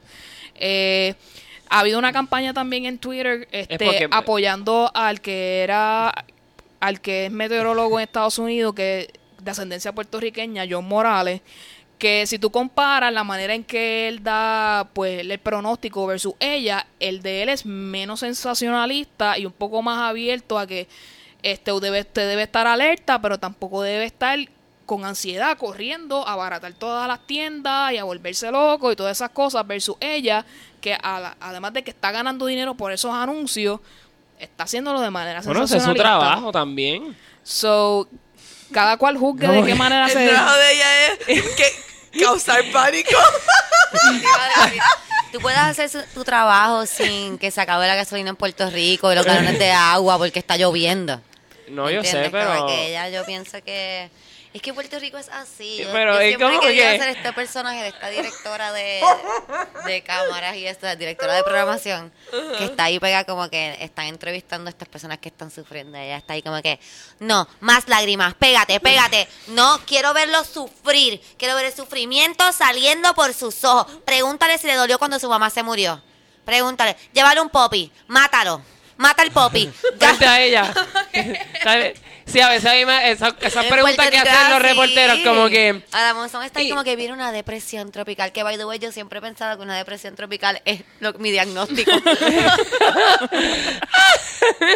siempre que yo escucho depresión tropical, yo pienso que ese es mi diagnóstico de, psiqui- de psiquiatría. Tú, gracias a Como Monzón, que tú eres como una depresión Ese puede tropical. ser el nombre de tu tour. Cristina, Cristina, Sánchez, depresión, depresión tropical. Tiene que Eh. ser solamente fluctuar desde como que mayo es hasta... Sí, hago el tour en la de esto de la cara. Escucha, esto, esto es una producción, Esto es corillo. una lo producción, aquí. aquí. Aside from all the jokes, usted esté, al- esté informado y prepárese para que no nos coja desprevenido nuevamente y usted haga lo que entienda que tenga que hacer para Sí. resguardarse usted y su familia, pero con yo Yo tengo un conciencia. closet en Así que- casa lleno de comida militar. Lleno, un closet. Ese es mi A bunker. No sé, a mí me da bicho- eh, eh, Yo fui para el dermatólogo porque me estaba dando una piquiña bien exagerada y la doctora viene y me dice, ¿esto te pasó después de María? Y yo, sí, me dice, eso es estrés. Y yo, ah, ok, so... Yo Cuando pensé me que ibas a rascaba- decir, cuando- es que no te has bañado. Como que antes me rascaba porque pues no me había bañado, ahora es porque tengo un montón de estrés y como Ay, que... María. Y tiene PTSD. Sí, tengo PTSD y la piel mía lo refleja, so, No por sé. favor, póngase Yo no su sé qué, porque cremita. alguien dijo depresión tropical, la palabra salió alguien de súper lejos, como que, ¿qué? Yo, wow, la gente está lo loco. Sí, Es que bien la emoción, la, la salud emocional está bien frágil aún porque un año eso fue a- hace bien poco. Todavía hay gente, yo creo, ¿verdad? Que no tiene luz. Hay gente No, todavía. hay gente que no tiene luz y hay parques que todavía y están hay gente que destruidos. no tiene, hay casas no que tiene están- techo tampoco, no tiene dónde vivir. Está complicada la situación de Hay semáforos que todavía están en el piso. Pero yo creo, ¿verdad? Que Esto es una ya teoría hay que yo de Puerto tengo. Rico que no van a tener semáforos, Yo sencillamente. pienso que hay como que porque, wild porque now. no, porque en Atos, yo vivo en Atos Rey y en Atos, o sea, por aquí, por aquí hay semáforos, no semáforos, pero los postes como que guindando así. Todavía de lado. Ya es como que una atracción turística, como que tú puedes venir a Puerto Rico y ver cómo quedó Puerto Rico después de María. Como que ya no se van a recoger estas cosas, esto es Puerto Rico ahora. ¿Qué pasó aquí? María. Como que nunca lo van a arreglar. Esto se odió. A mí me gustan los postes que están como que cuando tú estás conduciendo, que tú dices, ok, hoy es el día número 95 y estoy esperando que el poste me caiga. Y tú estás como que just battling un montón de, de, de estrés. En Coupé por mi casa hay todavía, o sea, uno guía en, en la carretera y tú ves casitas que se cayeron dentro de sí mismas y están chileando, chileando. Qué horrible. Esa- esa- la casa es así ahora. Eso pasa, es que Puerto Rico está brutal porque eso. No, esto es un poco desviado, pero es así. Puerto Rico como que pasa esto, ah, pues es así ahora. Como que el tren, yo pienso eso del tren. El tren en Puerto Rico lo hicieron, ¿verdad? Y no le van a dar mantenimiento. Nunca. Nunca. Como que, ah, se dañó la escalera, ok, ahora es así. El tren Como urbano que no hay parece como- elevador, ok, ahora es así. A mí me parece como si fuera un lobby bien grande, un Como hospital que viejo. Ya no, las cosas de pasar, Así. donde tú pasas la tarjeta y entras al tren, no sirven ya, lo que es como que se dañó, nada, solamente hay uno. Wow. Como que hay una fila brutal, uno nada más. ya hasta los empleados están dañados, locas. Fue otro día al tren y estaba el tipo parado con la escoba así. Lleno de hojas, eso parecía Walking Dead, loca. No es como que él terminó de barrer y no tenía nada que hacer. No, sí. El Y el viento, el viento lo va a ayudar a recoger las hojas. Él. Hasta los empleados del tren se dañaron ya. No los van a cambiar, quiero decirles que no los van a cambiar. Nos reímos, pero definitivamente una situación extremadamente fuerte. Lo más triste de todo es que, que nos pasa, hasta cierto punto, yo digo, nos pasa por pendejos, porque de verdad hace tiempo que teníamos que todo el mundo coger... Quemar el tren, ¿no? Ah, perdón. que- no, es que ah, esto llega a ser como que probablemente cualquier otro país. Y hubiesen quemado el y- tren. y al mes, al mes hubieran quemado la fortaleza. loca. ¿Tú crees que seis meses sin, sin electricidad y la Tiraban a gente Tata a estar Charbonnier en las vías del casas? tren. La buscaban a la casa, la amarraban y las tiraban en las vías del tren a Tata Hace Charbonnier. tiempo y, y, y no es ni una exageración mía. O sea, tú ves, buscas sí. las noticias y tú ves de momento en India. En es- Francia en- queman en- en policías. Eh, Yo vi en. Francia una marcha que de- ellos quemaron Un policía. un policía. Como que ellos no les gustaba lo que el gobierno estaba diciendo. Como que, no, ok, vente. Esto es tuyo. Esto es tuyo. Tú le pagas a esto, ¿verdad?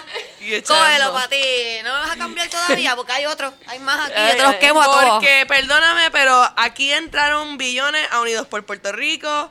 Mira, yo trabajo en una oficina de desarrollo. Lo- el gobierno federal está enviando para infraestructura, para toda, to- un montón de cosas, billones de dólares y, y es básicamente repartiéndoselo entre gente de poder que está subcontratando, gente que están subcontratando, que están subcontratando, que eventualmente la gente que está haciendo las cosas están como que cobrando el mínimo. ¿Qué tú puedes esperar de un país? Y hablo de todos nosotros, yo soy parte del problema también. Que una persona que se sabe que les robó al gobierno, estuvo preso por robarle al gobierno, tiene un trabajo en la televisión, dando, con- este, hablando su opinión sobre gobierno. Como que, ah, There perdón, you go. permiso. ¿Desde cuándo la opinión de un pillo es válida? Como que esto, esto es En Puerto serio. Rico, desde siempre. Siempre. Número uno. Esa es la número uno. Eso es lo que la gente dice, porque nosotros los puertorriqueños no... Yo digo que nosotros somos como una mujer maltratada. Es verdad, somos como una mujer maltratada que ya nos han dado tanto y tanto que es nuestra culpa. Entonces tú ves a la gente caminando por aquí, es que en Puerto Rico no hay dinero, es que aquí no hay dinero, es que aquí no hay dinero. ¿Tú sabes cuánto dinero hay en este país? Tanto dinero que se roban en este país. ¿Sabes? Lo bien que vive la gente en este país que tiene dinero y que roba dinero.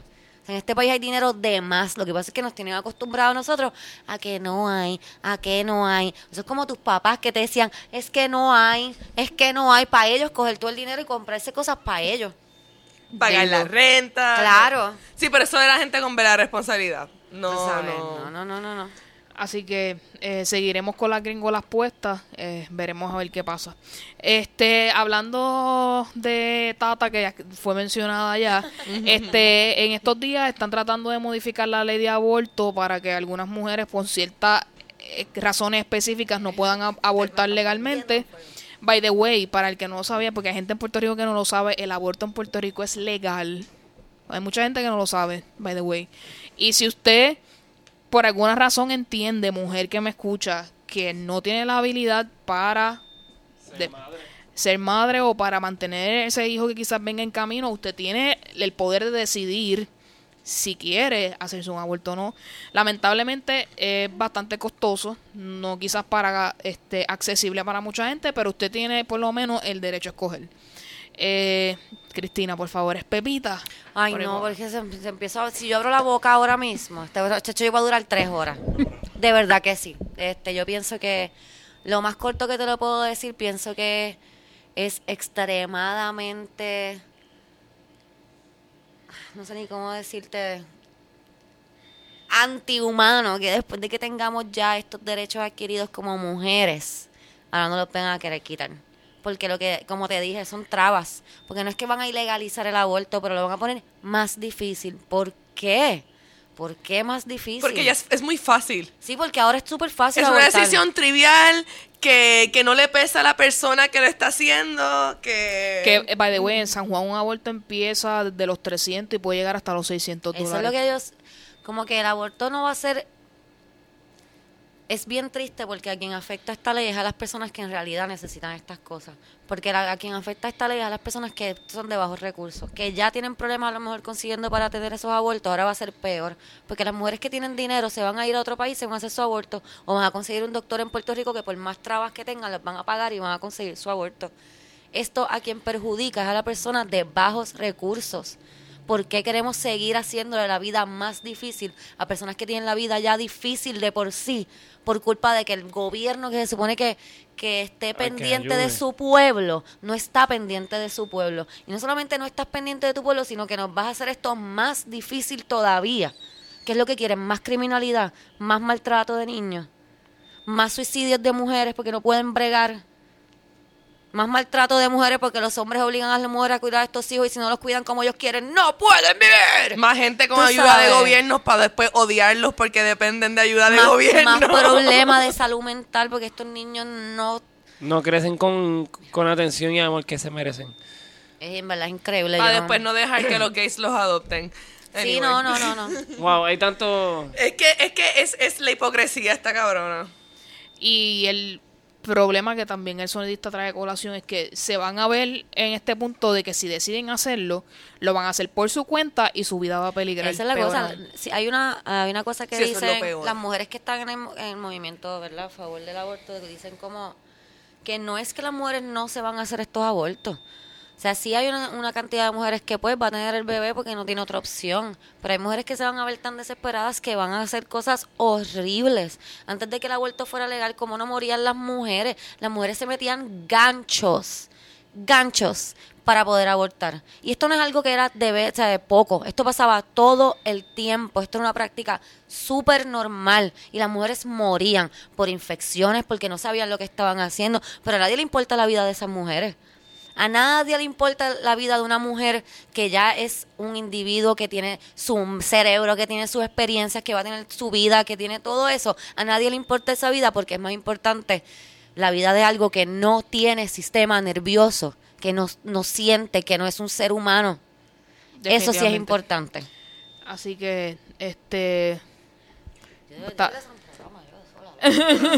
Entre, Una mierda yo Tú estás demasiado de woke, Cristina. Así estás que- demasiado de Stay tengo, que, woke. tengo que beberme algo para dormirme, mami. así que...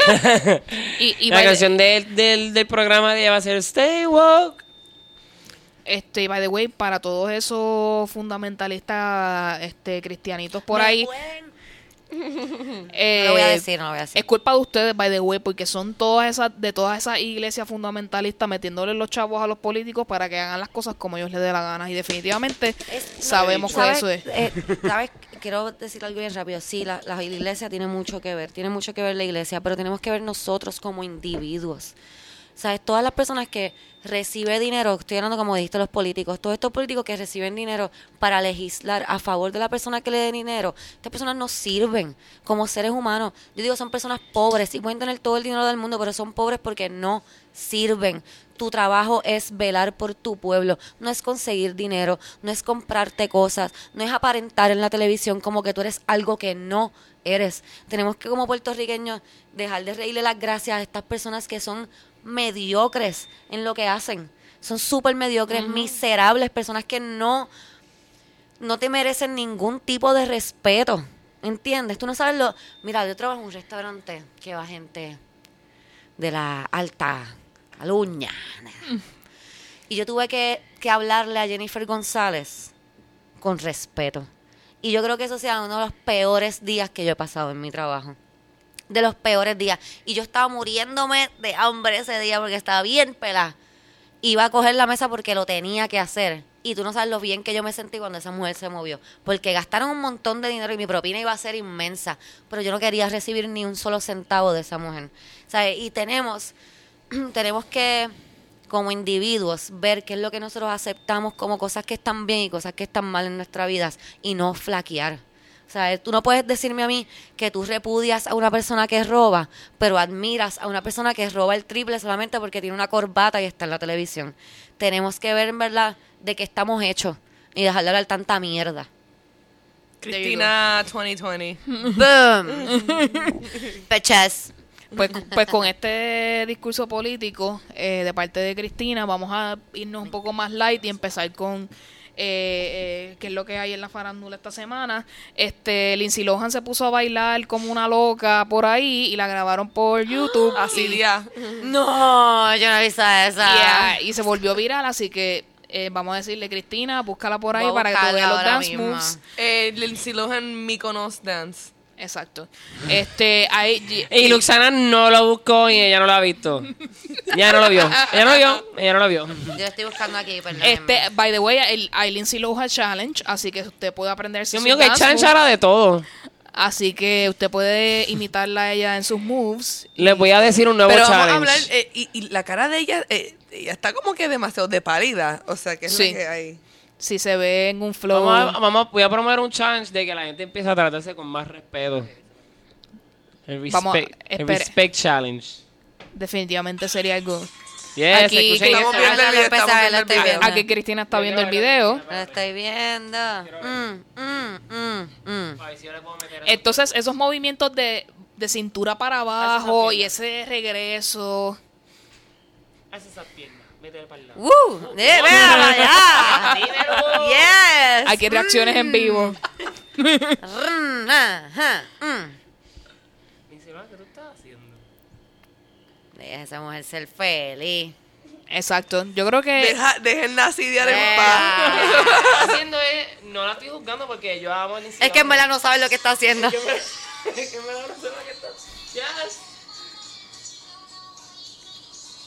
Ay, Lindsay, Lindsay. Wow. Pero nada. Ay, Yo Lindsay. quiero, yo quiero también ponerme algo de eso. así yo, que yo a veces pienso que yo no podría ser famosa, lo que porque yo hago esas anormalidades normales. O sea, yo no sé bailar y me encanta bailar, que a mí cualquiera que me vea bailando por ahí va a decir... años tomó que aparecer este video. Tú, a ti te saldría uno semanalmente. Ya, ¿qué aquí Cristina ella? está mío, contorsionándose aquí enfrente de nosotros.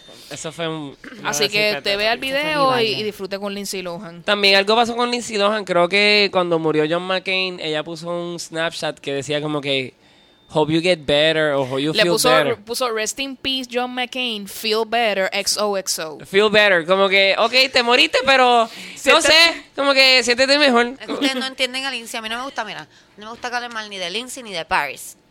Y, There you go. I mean, I respect her, pero y todo- Lindsay lo que estaba queriendo decir es que he feels better now because he's with Jesus. Ella no tiene brain Big G. cancer. Bendito. Está Big bien, lo G. puedo ver de esa manera. Big bendito. G. Mm. There you go. Así es. Es que, es que cuando uno está así, así, diao, Ah, pasan ups, pasan ups. Así, Yo entiendo. I love that verb. Así que Lindsay Lohan seguirá disfrutando ahí en Grecia de lo más chévere y nosotros aquí Sí. viviendo en est- nuestra trágica Yo no veo que ella estaba drogada, yo pienso que estaba en Grecia. tú no te sientes así porque tú estás aquí, como que te para Grecia para que te veas que va a estar ahí. Eso es, eso es, exacto. Este, esta semana se murió Burt Reynolds. Si usted no sabe quién es, usted googleelo.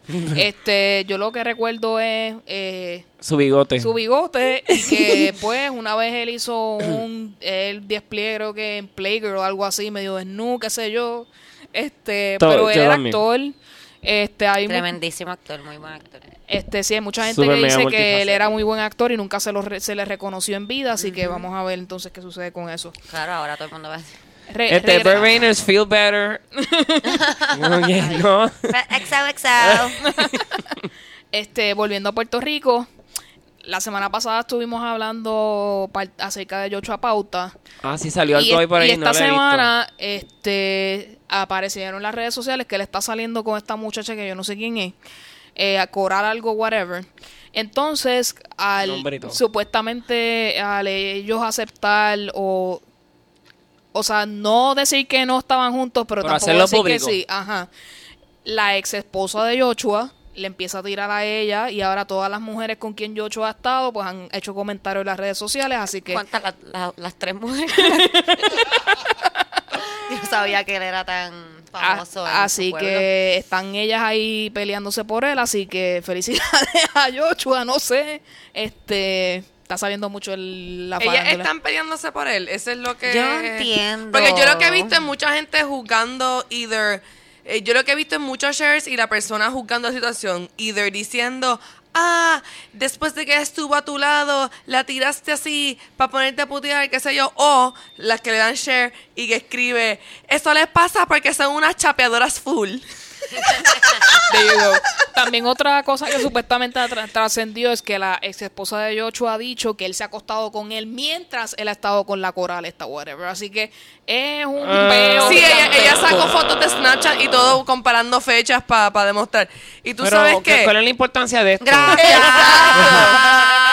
Exacto, yo veía todo eso y yo como que, wow, o sea, ¿por qué estamos tan interesados en la vida privada de alguien que no tiene ni talento? O sea, There you go. Yo, yo te puedo decir que yo entré al Instagram de ambas buscando algo y no encontré nada. Así que pónganse para su número, chicas. Si en verdad quieren buscar fama de putear, tienen que meterle más al drama y a la putería, por favor. Sí, Sí. There you go. Busca tu lugar, ¿verdad? ya sabes, aprende tu lugar, mami. Si no tienes talento, putea. No, mentira, mentira. mentira. Muy fuerte. Puedes putear con talento también. Como Puedes dicen. putear de cualquier manera. like Como this. sin. Pero es que no necesariamente ella estaba ni siquiera puteando. Es No, que ya es, es- es- una situación que es como. Putea de con verdad, es que no es ni importante. Sí, exacto. Estamos como que, gastando mira, ella saliva. se dejó de él. Y ya. Y él está con otra muchacha y él a veces está con ella también. Está bien ya eso. Eso es, eso, Eso lo hace mi vecino también y nadie está diciendo eso nada. te iba a decir yo, ahora eso yo lo veo todos los días por ahí en la calle y yo aquí como que, muy bien por ti, Jorge.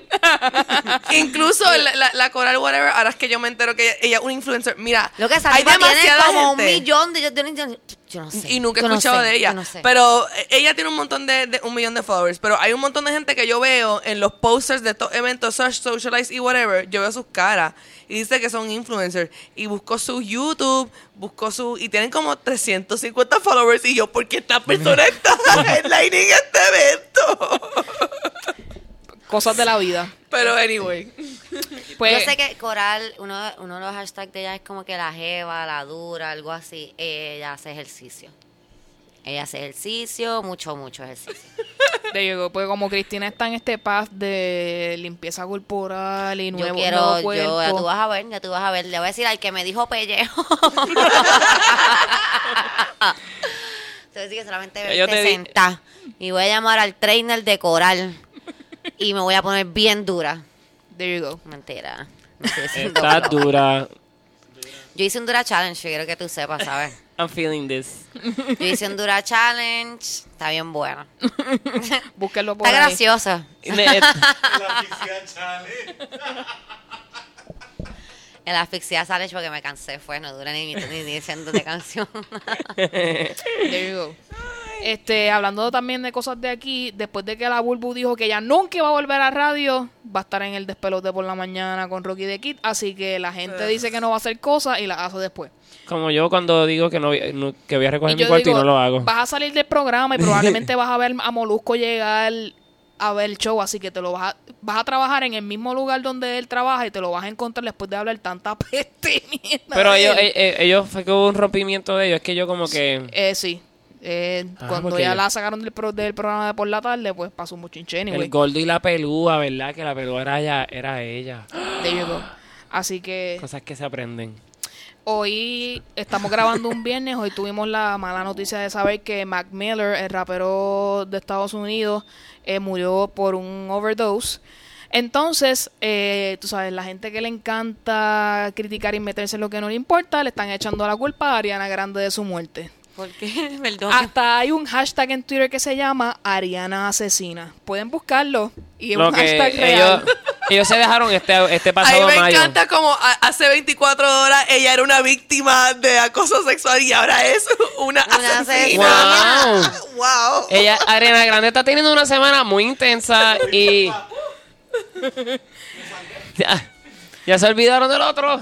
Así que, este, eh, pues qué triste que la muerte de una persona conlleve a que, Pero ¿por qué están diciendo que ella tuvo que ver en la muerte? porque aparente alegadamente cuando TMC dio la noticia de la muerte dijo que este Mac Miller estaba teniendo dificultad en move on. El de rompimiento relación. de la relación que ellos tuvieron hace... Ay, mira.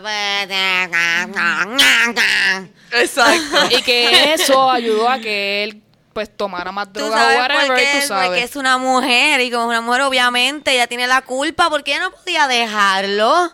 Ella tenía que quedarse ahí con él, ella no podía lastimarlo. Eso es un hombre y los hombres no se lastiman. Los go. hombres no se lastiman. Eso los es. hombres se tratan. Mira, cállate en tu madre. Y por esa razón, en sus redes sociales, Ariana Grande estaba recibiendo un montón de mensajes con esa índole de la manera en que Cristina estaba diciendo y ella que tuvo que nuevamente cerrar sus cuentas para dejar de ser hostigada por la gente que está wow. chavándola de que ella es la culpable. Y esto de la pasó hasta de- mediodía. Eh, esta es una semana de hostigación. Primero dijeron no hostigar a la grande y después dijo vamos todos en colectivo. Vamos a hostigar hostigarla a emocionalmente. Grande. Bendito. Para Wow. que- Un pastor no puede hostigarla, pero nosotros sí. y la jodieron toda. Wow. Para que usted vea cómo, La queremos. cómo un artista y específicamente mujer puede estar en un puede estar en un día y al otro día es la cosa Yo siento que Ariana Grande, en lo que fue de este pocos meses para acá, ya se montó como un roller coaster y ella está como que yendo para arriba, para abajo, para arriba, abajo, pero en el cuestión del ataque, no de ella como... Qué es que- la ¿No gente, te olvidas porque cuando Amy Winehouse se muere no le echan la culpa al novio de Amy Winehouse? Ese sí que tenía culpa, ese sí que era un hijo de puta. Bueno, y tristemente no solo el no el último novio que tenía, sus exes también tenían culpa, porque esto era una tendencia que obviamente en muchas ocasiones el adicto se busca apoyo en otros adictos Sorry. y pues eso hace que las situaciones empeoren. So. Pero como quiera, gente, Ariana Grande no tiene la culpa de que un hombre no sepa medir la cantidad de drogas que se va a meter y tenga un overdose. Por eso, comentario que va a ser completamente criticable. Mucha gente va a decir, yo estoy de acuerdo en la legalización de las drogas y que haya lugares donde safely tú te puedas tomar tu droga y haya gente eh, a tu alrededor con conocimiento médico de que si te equivocas y tomas algo de más, tema. te puedan revivir. Ay, pero Dios mío, genia, qué aburrido es meterse drogas en un hospital. Que tú sabes. Es que no son... No, no Yo estoy escuchando esta facilidad que ella está hablando de donde meterse droga. Y yo me Es- estoy es- imaginando yo volviendo a beber, metiéndome droga en este cuarto con una enfermera ahí, velando que cuántas son- líneas de perico me estoy metiendo para que no me vaya a dar un no, overdose. no son hospitales, son centros para que tú puedas consumir, pero Safe safely. Y eso permite a que los overdoses ba- bajen y poco a poco la gente pueda llegar a una vida Yo entiendo, más o yo menos- entiendo, pero no lo estás vendiendo como que Yo pienso también- para los tecatos. Yo pienso que también es bien importante No, que... yo no quiero volver a beber si tengo que beber en un sitio específico para beber con una persona pendiente. te- Por eso que que tuviste tenga- que dejarle de beber. Por eso, por eso. Yo digo que tengan la opción de Sí, yo hacerlo entiendo si lo que dices y tienes toda la razón. Es que yo soy una aburrida. Pero, pero, oh, pero, pero también creo que es bien importante que tengamos conciencia como seres humanos de que nosotros somos los que vivimos en nuestros cuerpos, estamos viviendo nuestra vida y los que somos responsables por Sí, eso te nuestras iba a vidas. decir, no es por ejemplo, si Cristina me dice te amo y yo me emociono y mañana ella me deja de amar, ella, ella no puede ser culpable Correcto. por acciones que yo tome en contra de mi persona. La persona culpable sería yo tomando esas acciones en contra de es mi que eso es persona. lo que te iba a decir. Nosotros tenemos que tomar responsabilidad sobre, Lo que hacemos sobre nuestras decisiones, sobre todo, y control de nuestras emociones. Como que otro ser humano no tiene, y lo digo, mm, lo digo por mí, lo sé por mí. ¿Entiendes? Tú tienes que decir como que, ok, esto me molesta y me molesta, pues estoy molesto, tengo que desmolestarme. Tú no puedes decir, estoy molesta, soy molesta, soy molesta, soy molesta. What the fuck, you're an adult. Como que, está bien, una persona no te quiere, pues duele y tú pero sigues tu vida, no es como que tú no me quieres, yo voy a meterme droga y echarle la culpa a la, a la otra persona. Y yo le digo, Y no digo que eso no es lo que uno quiere hacer porque eso es lo que uno quiere Y yo le hacer, digo, pero- kudos a Ariana Grande por saber que estaban quizás en una relación tóxica donde hay una persona que tiene un problema y que quizás si no lo quieres resolver es mejor salir. Entonces, ¿dónde está nuestra empatía como seres humanos de que esta muchacha tiene una relación tóxica, se va de esta relación tóxica, la toca un pastor de una iglesia, el novio se muere, el exnovio se muere, y entonces esta persona está pasando por todas estas cosas y el mundo decide atacarla. Ay, bendito. ¿Tú crees que para ella, eh, yo estoy segura Vamos que para ella no puede haber sido fácil la muerte de él? Tiene que haberle dado una pena terrible. de una persona ella tiene que haber no tenido unos mixed feelings brutales. Definitivamente. Entonces las personas en vez de decir, coño, pobre muchacha, lo que está pasando, es como que no, vamos a defender a esta persona que está muerta. Vamos a defender a esta persona que ya no puede sentir, ni sabe lo que está pasando, pero vamos a atacar a esta otra persona. Como que, ¿dónde está nuestra sensibilidad? Perdón que yo esté tan de esto, pero coño, Puerto Rico Y la lógica, y la lógica. Sí, coño. Definitivamente una situación completamente complicada y el mundo en que vivimos la hace el triple de complicada en vez de everybody mind their own business. Claro, y la hipocresía contra, porque, y en verdad, no sé cuánta gente de Puerto Rico está atacando a Ariana Grande, pero entonces atacan a Ariana Grande y Ana Cacho está por ahí jangueando. ¿Dónde, dónde? ¿Cómo la gente camina por ahí, hablan y dicen estas cosas? Y ¿Cómo tú te miras al espejo, coño? Definitivamente, así que este eh, suframos la pérdida de alguien, pero no estemos buscando culpas ni No. reproches a nadie. Eh, la persona simplemente pues dejó, nos dejó y pues tomó una mala decisión en su vida y le costó, y literalmente le costó la vida. Y pues no traigamos a otras personas, ya hayan tenido relaciones con esa persona o no, y no hay que meterse en ese asunto, y más algo bien delicado que es la muerte, así que. Este, pues terminando esta sección, eh, llegó el momento de las recomendaciones de la semana y quiero que Alegrito nos recomiende algo. ¿Qué debemos ver, escuchar, leer, hacer, visitar? Pues mira, hacer. Hagan algo completamente diferente a lo que ustedes están acostumbrados a hacer y disfrútenselo aunque empiecen a sentir que pueden fracasar. Eso es lo primero. Lo segundo, este vean se me olvidó lo que iba a decir porque me distraje. me distraje viendo memes en el, al lado mío. Así que, Luxana, te paso el batón. Chico, yo estaba tratando de recordarme qué es lo que yo iba a Él recomendar. estaba y que viendo los memes de ella. Y a mí se me, y a mí se me olvidó lo que iba a recomendar también. Voy a recomendar que el, el Respect Challenge y significa que vamos a dejar de odiarnos y vamos a empezar a respetar a las personas. Y si alguien quiere como que, pues, no sé, darme ideas sobre cómo podemos llevar a cabo este Respect Challenge, pues, me dejan saber. Ese era el punto. There you go. Respetándonos. ya que ahora me recordé, pues por lo menos yo he estado esta semana, eh, yo he estado bien jugué con Aretha Franklin y he estado escuchando un montón de la música de ella. Y pues le, esto no es tanto como una recomendación, es una recomendación, ¿verdad? Pero yo soy cantante y no musicóloga, así que pues yo pienso que esto pues le- le- les va a traer cosas provechosas en su vida. Pero los les exhorto, los exhorto, les exhorto, whatever. Les exhorto, whatever. ¿A qué? El lenguaje inclusivo, mami, les exhortes. Lex, lex, exhortex. Todas y todos. Todes. ¿A? De todes, es el nuevo. Todos.